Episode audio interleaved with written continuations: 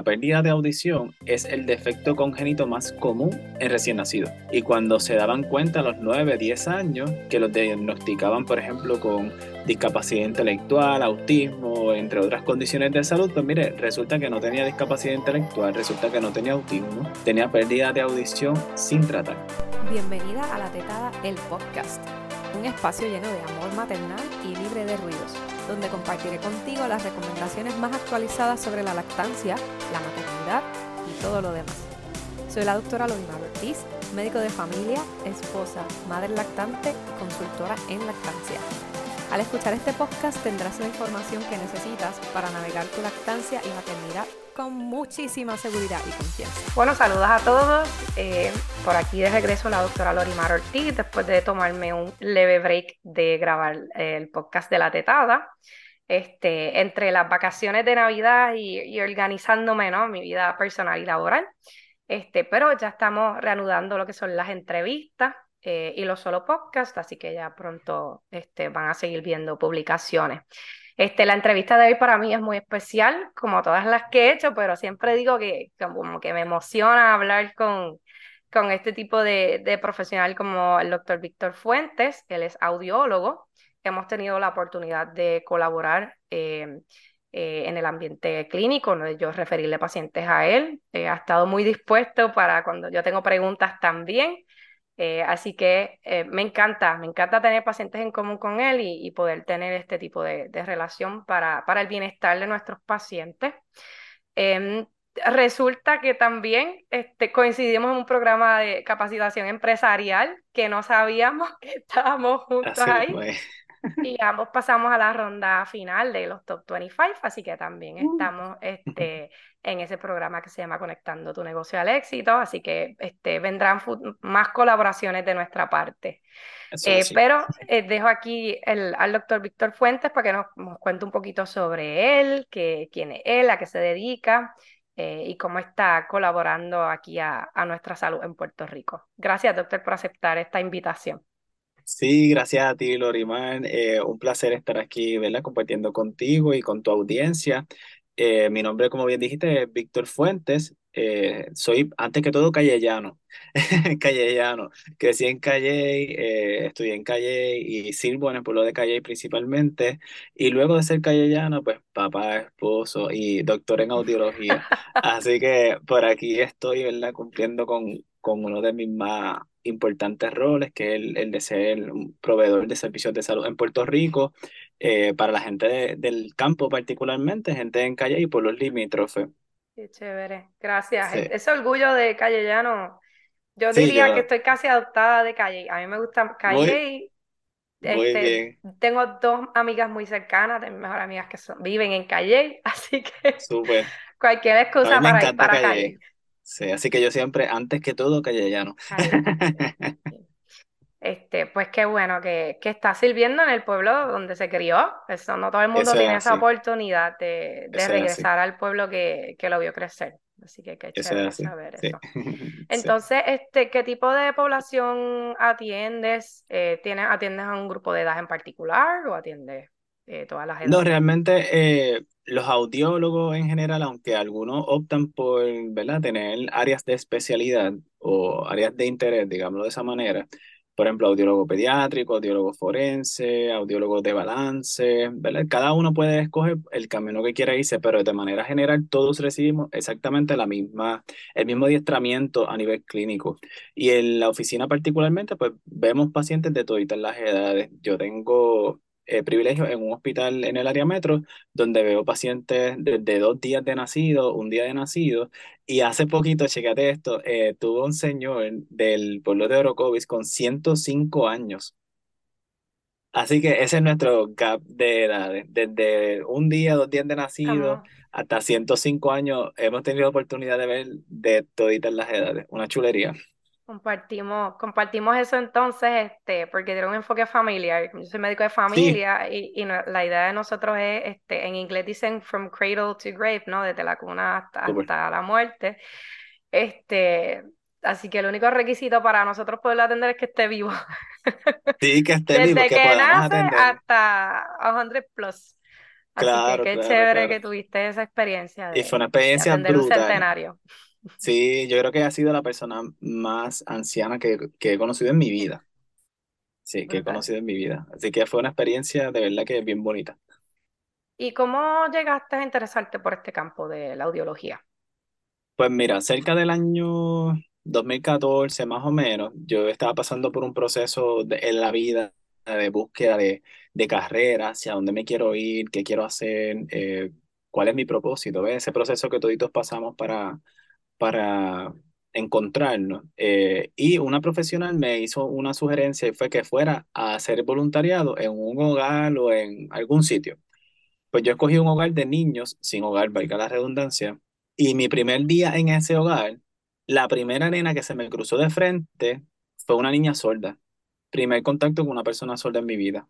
Así que cuando yo veo la nena, que nadie la entiende, ¿verdad? Que tenemos que buscar otras estrategias para movernos. En ese momento yo estaba estudiando mi maestría en consejería en rehabilitación que es una disciplina que busca eh, que las personas con diversidad funcional tengan eh, mejores procesos de adaptación a sus condiciones de salud, ya sea desde el punto de vista laboral, social, eh, clínico, etcétera, como un profesional que integra todas las profesiones para mejor trato de, de personas con diversidad funcional. Eh, pues yo, como ya tenía el mindset de consejero en rehabilitación, estaba como que ahí buscando la manera de cómo yo podía ayudar a esa bebé a tener mejores resultados en su vida. Y en esa búsqueda de información me encontré con la audiología.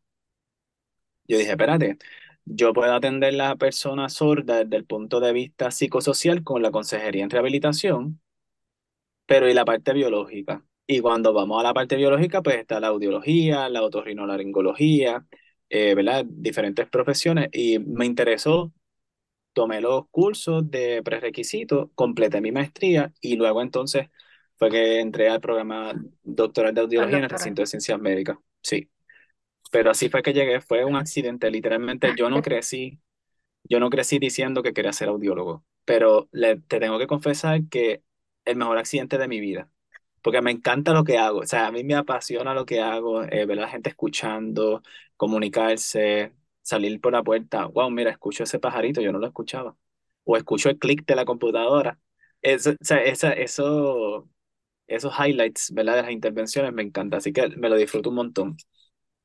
Qué chévere cuando uno da con, con algo que le apasiona, este, y que se va es, haciendo toda la vida. ajá, Es como hasta no todo el viejito. mundo tiene esa oportunidad. Exacto, sí, es como que eh, retirado forzado, porque si no, no te retiras de, de Sí, no, no me retiro, así, así porque de verdad me encanta, me lo disfruto muchísimo. Qué chévere. Pues qué bueno, qué bueno tenerte eh, en este campo y tenerte aquí en Puerto Rico. Sí, Eh, quería, ¿verdad? Un poquito ubicar también a la audiencia de, de cuál es mi meta de, de entrevistarte, aunque atiendes, eh, como bien dijiste, a todas las edades. Este, pues ya lo hemos hablado, que hemos identificado como esta necesidad de orientar sobre eh, el cuidado audiológico en los pacientes de la población pediátrica. Este, y entendemos que es un área de, de oportunidad para, para educar eh, y para poder identificar eh, lo más temprano posible niños que se puedan beneficiar de, de intervenciones audiológicas.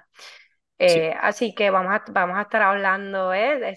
para eso es que quiero entrevistar al doctor Víctor Fuentes. Él sabe de muchas otras cosas, pero nos vamos a estar enfocando en lo que es la población pediátrica para darle las herramientas eh, a, a las mamás que me escuchan principalmente, a algunos padres también, algunas abuelitas, las familiares, cómo puede identificar cuando su bebé o su niño necesitan una evaluación audiológica formal eh, y cómo se puede solicitar esta, qué cosas como eh, eh, yo como proveedor este primario pues pudiera estar más pendiente, así que el doctor Fuentes me va a ayudar ahí un poquito también, yo voy a aprender también con ustedes. eh, para entonces eh, referir también eh, lo más temprano posible, ¿verdad? Y también nos va a estar explicando esta importancia de por qué hacerlo lo más temprano posible. Que vamos a estar dialogando un poquito. Este, muchas de, de la población que yo atiendo, sí, la mayoría de los bebés en Puerto Rico nacen en el hospital, pero hay, no, hay un movimiento de parto en el hogar buscando este, un cuidado un poquito más humanizado y holístico. Eh, así que a mí me llega mucho de, estos bebés eh, y a todos, ¿verdad? Los ayudo con la coordinación de lo que es el cernimiento eh, de audición en el recién nacido. Así que... Bien importante. Entiendo que en estos momentos, doctor, estás colaborando con el Centro MAM para hacer estas pruebas de cernimiento auditivo a bebés recién nacidos que nacen en su hogar, porque como nacen en el hospital ya está integrado como algo rutinario, pero en el hogar, pues entonces este, los proveedores que estamos envueltos en, en ese cuidado, pues tenemos que asistir a la familia para encontrar eh, un audiólogo que haga este cernimiento. Así que cuéntanos un poco de por qué es importante hacerlo y cómo se hace. Pues mira, el, la importancia de hacer el cernimiento auditivo primeramente para estar en cumplimiento con la ley. El cernimiento auditivo neonatal es, es una ley establecida en Puerto Rico en el año 2003 y lo que busca es detectar a temprana edad que los menores que tengan pérdida auditiva. ¿Por qué? Porque la pérdida de audición es el defecto congénito más común en recién nacido. Así que muchas veces antes del 2003 no se evaluaba a los menores en, antes de salir del hospital o en esos primeros años de vida y de momento retraso en el habla y lenguaje, retraso en el desarrollo general y cuando se daban cuenta a los 9, 10 años que los diagnosticaban, por ejemplo, con discapacidad intelectual, autismo, entre otras condiciones de salud, pues mire, resulta que no tenía discapacidad intelectual, resulta que no tenía autismo, tenía pérdida de audición sin tratar. Así que de ahí la importancia de evaluar la audición en el primer mes de vida del menor, ¿ok? Primeramente porque es el defecto congénito más común en, recién nacido. Eh, es una prueba bien simple, eh, es una prueba que lo que hace es básicamente medir la respuesta de la cóclea y en algunos casos la, la respuesta del nervio auditivo para poder entonces determinar si en efecto existe o no pérdida auditiva.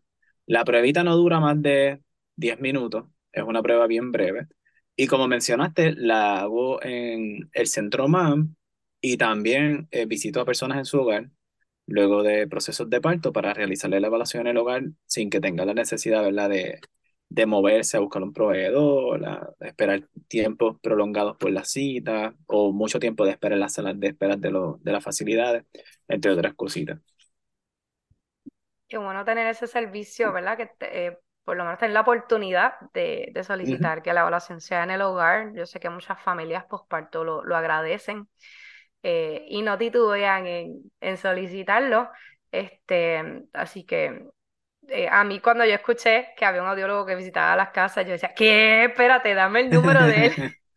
Sí, no, y la, realidad es que es una chulería y es como tú dices, la, la, la familia lo agradecen, porque yo como papá reconozco el, el proceso de posparto, es un proceso bien retante entonces sacar a mamá de la casa con la bebé o con el bebé, movernos a una oficina, esperar un montón de tiempo en la oficina, eh, etcétera, etcétera, pues realmente no, es algo que a uno le encantaría que pasara.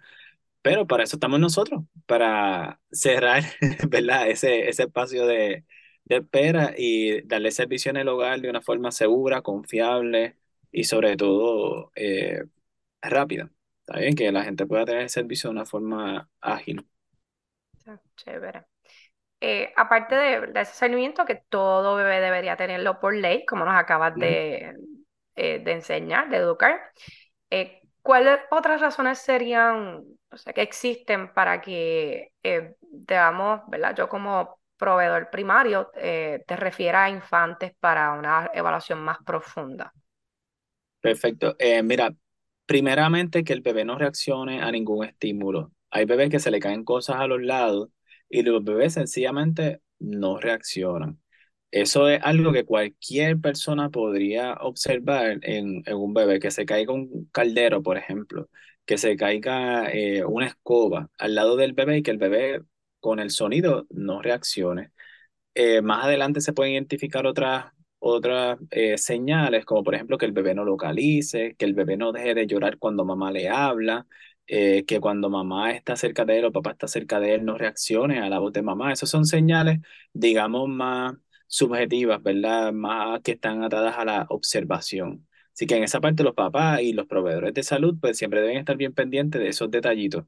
Ahora bien, hay unos detalles eh, más objetivos, ¿verdad? Que se pueden evaluar y ya esto le corresponde a cierta forma al profesional de la salud, pero papá puede estar bien pendiente de eso también. Y es que, por ejemplo, en el caso de mi sobrinito, mi sobrino tiene dos lóbulos. El lóbulo es como decimos comúnmente el cuajito de la oreja. El cuajito de la oreja lo tiene doble. Eso es una anomalía en su oreja y es una razón de referido para la prioridad de audición. las fístulas preauriculares o los auricular tags, que son como eh, bolitas de, de piel en la orejita, eso también es un, un indicador para evaluar la audición. Lo que se conoce como low set ear, que tengo una orejita hacia abajo, y una orejita hacia arriba. O sea, que no tenga las orejas de forma simétrica, sino que la forma de las orejas sea asimétrica. Eh, alguna que le falte el, el, la oreja completa, ¿verdad? Eso se conoce como anotia. Eh, que tenga el canal auditivo cerradito, eso es atresia, y entre otras, ¿verdad? Señales externas que son un poco más objetivas a la hora de tomar una decisión, es importante que se, que se refiera a la evaluación audiológica. Tengo que confesarte, Lorimar, que en la mayoría de los casos todo sale bien con los bebés. La incidencia de pérdida de audición por cuestiones o asuntos relacionados a anomalías en la orejita, pues es, baja. No es como que tiene esto, obligatoriamente va a tener pérdida de audición, pero es importante eh, evaluarlo para entonces descartar, porque si lo tiene hay que atenderlo a tiempo, preferiblemente antes de los seis meses de vida, para entonces que reciba una intervención eh, adecuada. Sí que aunque siga, afortunadamente, la mayoría de los casos salen con una evaluación normal. Eh, eso, ese tipo de hallazgos sí está asociado a un, a un aumento o a un riesgo mayor de pérdida de audición que la población en general. Por eso es que sí, entonces está recomendado que hagamos estos referidos en algunos casos cinco veces más probabilidad de tener pérdida de audición que la, ¿verdad? la población, que la general. población general. Sí, eso es bien importante. Si es niño, si es niña, si hay historial previo de pérdida de audición en la familia, eh, ¿verdad? Esos son eh, factores determinantes al momento de decir, ok, tengo que referir, tengo que evaluarlo, eh, necesito una respuesta con relación a esto. Incluso este, la, las fístulas son relativamente comunes. Eh, las he visto.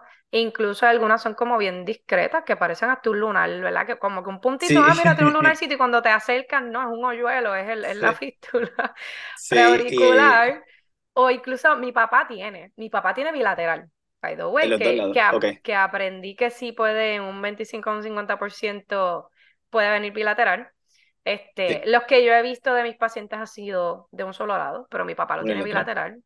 Este, ni mi hermana ni yo los tenemos.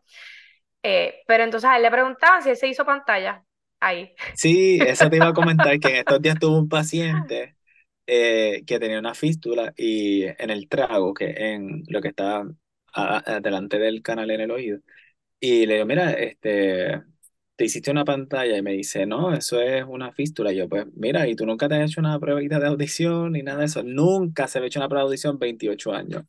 Así que es como, pasa por desapercibido, pasa por desapercibido, sí.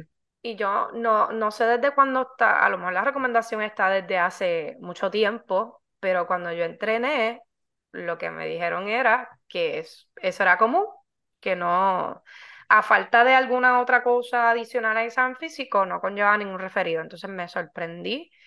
Este, yo soy de las que no me, no me, yo digo que no sé nada. Muy bien. No para asustar a la gente, pero si no, es que todo cambia, las recomendaciones cambian. Entonces yo no, a mí me gusta, ok, si hace tiempo que no veía esto, voy a buscar información a ver si hay alguna recomendación actualizada. Claro. me encontré un bebé con, con una fístula, ya ah, déjame, ¿verdad? Este, yo entiendo que no tengo que hacer nada, pero déjame sentar. Cuando, cuando vi que sí, que había indicación para referido, y yo, ¡Ah! ¿desde cuándo esto se hace? Sí. No, y que es bien importante porque en la mayoría de los casos, como, ¿verdad? Habíamos discutido, eh, tiene eh, alto riesgo de padecer síndrome, de desarrollar pérdidas de audición en el momento o de forma futura, eh, de que esas fístulas se infecten, eh, que se tengan que operar, ¿verdad? Son, son diferentes riesgos a los que está expuesto esa persona. Y es como dice en la milicia, ante la duda, saluda. ¿verdad? Hay que asegurarnos de, de que todo esté bien antes de nosotros asumir esa posición y que eventualmente el niño o la persona adulta ¿verdad? necesita el servicio y no se le haya dado en el momento en que tenía que darse. He tenido casitos eh, que es que el bebé nace con la oreja dobladita. Este, a veces uno, a veces los dos. En ese caso, este, requiere algún tipo de evaluación adicional, este, ¿qué se le puede decir a los papás? No, siempre que el bebé tenga la orejita vuelva a su estado natural y posición. Y me explico, yo tuve un caso eh, recientemente, de hecho, que nació así con la orejita hacia el frente y cuando la orejita volvió atrás era un low set ear. Low set ear quiere decir, como mencioné ahorita, que la orejita está más bajita de si miramos la cabeza de forma horizontal, tiramos una línea desde la nariz hasta la orejita y la oreja queda por debajo de, ese, de esa línea. Eso es un low set ear. Al momento en que el bebé le volvió la orejita a su estado natural, la oreja como quiera le quedaba por debajo de, ese, de esa línea. Así que es importante eh, hacer una recomendación para evaluación o que los papás busquen un audiólogo en la comunidad, pueden ser conmigo, no tengo problema. Pero si allí les queda muy lejos, pues entonces pueden ir a un audiólogo en la comunidad para que le haga una prueba de audición, porque cuando es low set ear está asociado también al desarrollo de algún síndrome o condición de salud. Así que eso es un, un dato que mucha gente pasa por desapercibido. Ah, mira, tiene las orejitas diferentes, pero la realidad es que debería ser lo más simétrico posible y sabemos que no somos simétricos, pero vamos, una diferencia que se note hay que siempre examinarla. Que no sea sutil. ¿Y en cuánto tiempo debería regresar, como que, o sea, que se debería resolver el doblez? Mira, generalmente eso tarda menos de un mes en hacer, es, es cartílago, así que una vez eso vuelva, ¿verdad? Estar libre porque muchas veces es que estaba dobladito y estaba en esa posición en la pancita. exacto. exacto. Cuando eso se suelte y esté días corridos sin estar en esa posición, definitivamente no va a tomar más de un mes en regresar a su posición natural. Si después de eso pasara algo, pues entonces habría que intervenir desde el punto de vista de la audiología, otología, en ocasiones cirugías plásticas, ¿verdad? Para restaurar el posicionamiento de la oreja, entre otros eh, profesionales. Chévere. Es una pregunta que, que, recibo común porque las mamás se preocupan, ¿verdad? Que el bebé nace con la, claro, con la orejita dobladita. Este, y muchos resuelven, pero sí creo que tuvo un casito que, que no. Este, que se quedó dobladito y era bilateral. Se le hizo evaluación, salió bien, pero entonces estaban preocupados más por la parte cosmética. Entonces, pues, ser, eh, ellos siguieron buscando evaluación para corregir eso y que bebé no tuviera problemas en el futuro por la parte. Claro, sí. Sí, sí, y es una, un factor que hay que considerar siempre, porque la parte psicosocial es importante en los procesos de la vida. Exacto, y más, ¿verdad? Cuando están en la, etapa de, de, la niñez. Así que totalmente de acuerdo y yo los apoyé en la decisión de, claro, sí, de ellos, definitivo. Chévere. Em, ya me hablaste de, de qué señales podemos identificar en los infantes, pero también me mencionaste eh, que no necesariamente van, lo van a desarrollar temprano, que lo puedan desarrollar un poco más tarde. Este, y ya en niños más grandes, como que en toddlers o niños más grandes, que sea una pérdida de visión ya adquirida más tarde, ¿qué, qué tipo de cosas pudiéramos observar en esa población? Pues mira que no sigue instrucciones, es una, pues, parece un chiste, pero es una realidad. Lo que tienen toddlers, ¿verdad? Sabemos. Sí, que todas las mamás van a decir, es que no, es que nunca nacen. No sigue instrucciones. No, pero que sea algo, por ejemplo, que, que su lenguaje receptivo, es decir, cuando mamá o papá le hablan y le hablan por su nombre y le ofrecen algo que le gusta eh, y el bebé no reaccione hasta que tiene la atención de papá y mamá. Eh, porque, por ejemplo, un, que está en el campo visual, quizá. Que está en el campo visual de mamá y papá, y ahí entonces el bebé reacciona adecuadamente.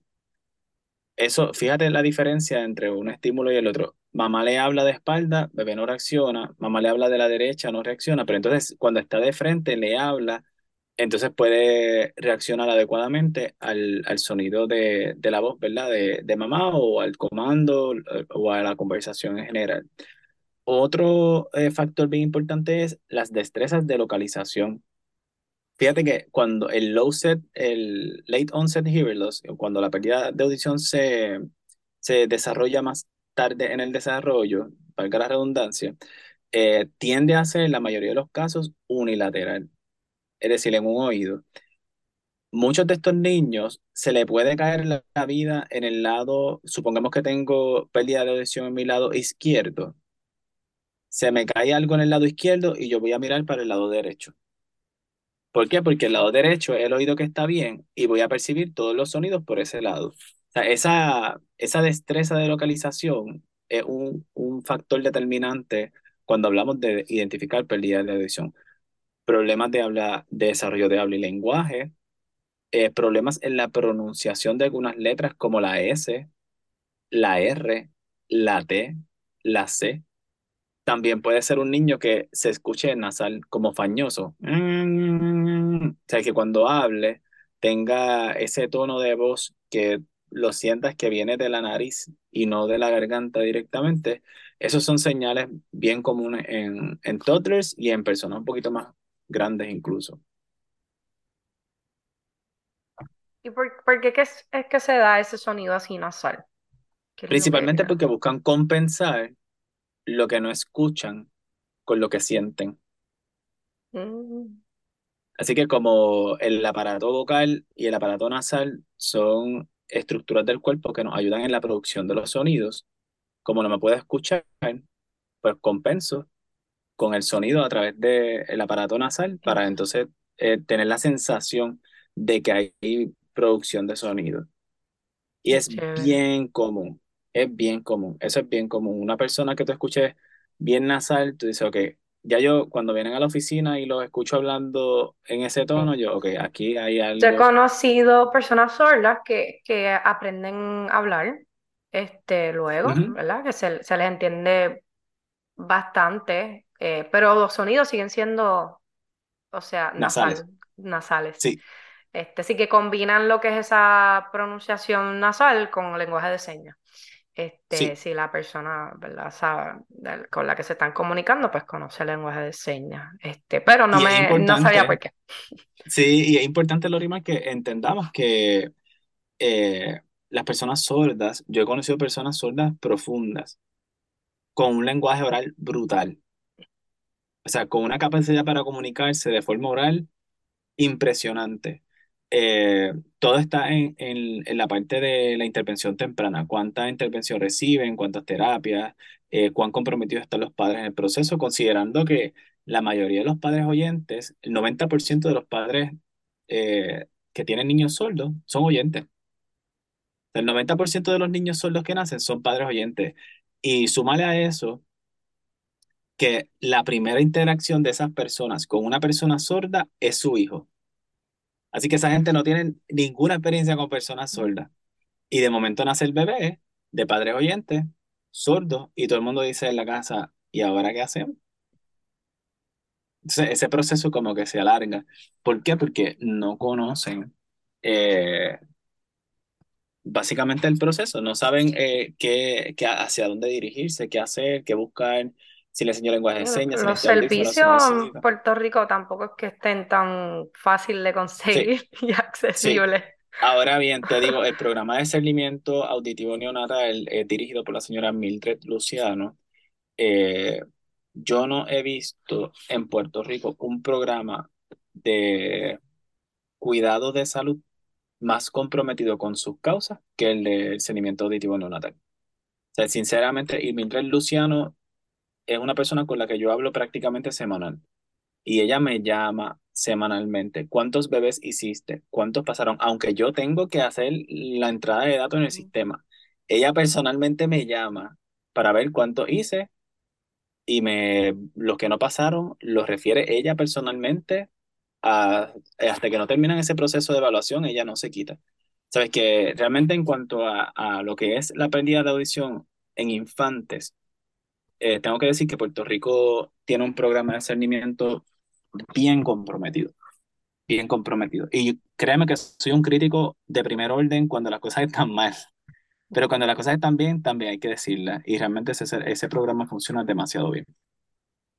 Qué bueno saberlo y, y, y que es una razón para nosotros estar orgullosos. Este, si bien Claro, criticamos, como claro, si bien criticamos lo que se puede mejorar, pero también estar orgullosos de, de lo que logramos en, en cuestión de este tipo de, de programa y de intervención. Me has claro. mencionado que eh, alguna de estos eh, de estas pérdidas de audición, este, ya sea congénitas o que se adquieren temprano en la infancia, eh, pudieran estar eh, causados por síndromes. ¿Me podrías dar algún ejemplo de alguno de estos síndromes?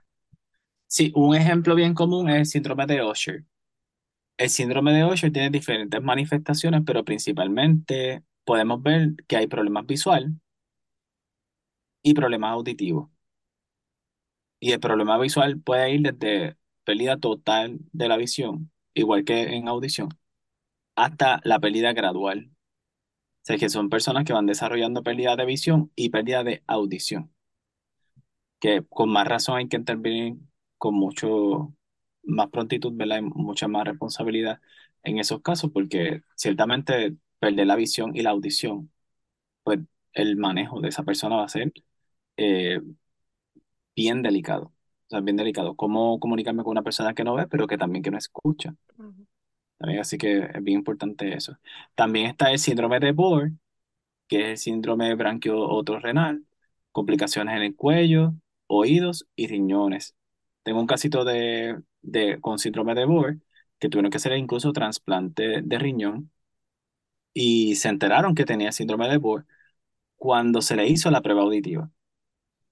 Después de esa prueba de- auditiva se le envió a un geneticista y entonces se determinó que tenía el, el síndrome de Bohr porque cumplía con todos los criterios de, de diagnóstico y ¿verdad? Eh, está recibiendo tratamiento afortunadamente. Las personas con síndrome Down, por ejemplo, síndrome Down tienen anomalías craniofaciales. El canal auditivo es más pequeño. eh, tienen más eh, probabilidad de desarrollar pérdida de audición por problemas conductivos, eh, que son, ¿verdad? Después del tímpano, antes del tímpano y después oído medio, oído externo. Eh, y eso es básicamente lo más común, así que, que se asocia con la pérdida de audición, aunque muchos otros, ciertamente. Pero de manera general, esos tres son los más comunes que podemos ver desde el punto de vista clínico. Qué chévere. Yo he aprendido un montón en Sí, esta conversación. Este, contenta de haber coincidido contigo en, en el espacio de la salud en Puerto Rico. Yo también, Eh, créeme que sí. ya, ya para ir cerrando este, toda esta información valiosa que nos has compartido, este, a ver si hay algún mensaje que te gustaría compartir con los padres que tengan bebés o niños pequeños. Claro, mira, eh, principalmente la audición la damos por sentado, ¿verdad? Como que todo el mundo eh, la tiene, todo el mundo puede disfrutar de eso. Eh, pero la realidad del caso es que no es así para todas las personas. Eh, y es importante, ¿verdad? Que primero busquemos ayuda si la necesitemos y segundo, que nos sensibilicemos a las necesidades de las personas con pérdida de audición en Puerto Rico y en el mundo. Eh, una persona con pérdida de audición tiene más riesgo de desarrollar depresión, ansiedad, estrés y otras complicaciones a nivel psicosocial. Y lo menos que necesita una persona con pérdida auditiva es un núcleo familiar que no apoye, ¿verdad? O que no esté disponible para, para las personas. Eh, como dicen en la, en la milicia y como dije anteriormente, ante la duda salud. Así que si usted tiene alguna preocupación con relación a la audición de su bebé, evalúelo, considerando que todos deberíamos evaluarnos la audición por lo menos una vez al año, pero por lo menos evalúe si está todo bien, mire, eh, súper. Y si está todo mal, digámoslo entre comillas, sepa que la vida no termina. Ahí la vida comienza, porque es una nueva forma de ver la vida, una nueva forma de intervenir, una nueva forma de hacer familia, una nueva forma de relacionarse con su hijo, con su hija, con sus familiares en general. Así que sepa que estamos, la, la clase de audiólogos de Puerto Rico, estamos comprometidos con la salud de audición de, de nuestros pacientes, que estamos aquí disponibles para todos ustedes. ¿Qué tipo de servicios ofrece para, como ejemplo, para que la gente sepa la amplia gama de servicios sí. que, pudieran pues solicitar? Repasar dónde, ya lo dijiste, pero dónde y cómo se pueden contactar contigo. Estamos ubicados en el Hospital Municipal Mariano Rivera Ramos en Calle. Eso queda en el casco urbano de Calle. Nuestro número de teléfono es el 787-705-9060. Eh, hacemos seguimiento audiológico en la oficina y en el hogar eh, seguimiento a recién nacidos, evaluaciones audiológicas en la oficina y en el hogar para adultos. En el caso de los adultos, lo único que requerimos es que la necesidad de movilidad sea real. O sea, una persona con cuadraplegia, por ejemplo, no puede ir a una facilidad médica. Un viejito en un hogar de ancianos, en una cama, no puede ir a una facilidad médica, pues nosotros llegamos a donde él. Eh, estamos haciendo ese servicio ¿verdad? para cerrar la brecha que existe en el acceso a servicios de salud en esas personas particulares. También hacemos tratamiento de pérdida de audición eh, a través del uso de audífonos. Eh, y nuestra compañía, ¿verdad? con la que tenemos acuerdo de colaboración, tiene una línea de audífonos para niños y una línea de audífonos para pacientes adultos. Así que eso nos permite atender una población un poquito más amplia. Y también hacemos seguimientos de balance, procesos de consejería para el ajuste a la discapacidad, eh, determinaciones de acomodo razonable, evaluaciones para veteranos y para personas civiles aquí en la oficina. Y también una de mis áreas de especialidad, pues la audiología forense, que es la determinación de en procesos de compensación y pensión para veteranos. Así que básicamente esos son los servicios que ofrecemos de manera general. Ah, y, y, nuestro servicio más popular es la limpieza de oído. Así que si una persona tiene un tapón de cerumen en su oído, pues sepa que aquí en la oficina podemos atenderlo. Ese servicio se hace sin cita, eh, walk-in, así que pueden pasar y le atendemos, le, le limpiamos su oído, puede seguir escuchando la vida de la forma más segura y brutal posible y entonces nos vemos, ¿verdad?, en el camino. Qué bueno. Yo voy a estar em, para facilitar em, el acceso a, tu información y servicio, lo voy a estar copiando en las notas del episodio, tanto el número de teléfono como tus páginas en las redes sociales, para que entonces ellos puedan este, accesar y, y, comunicarse y facilitar lo que es el proceso de solicitar cita.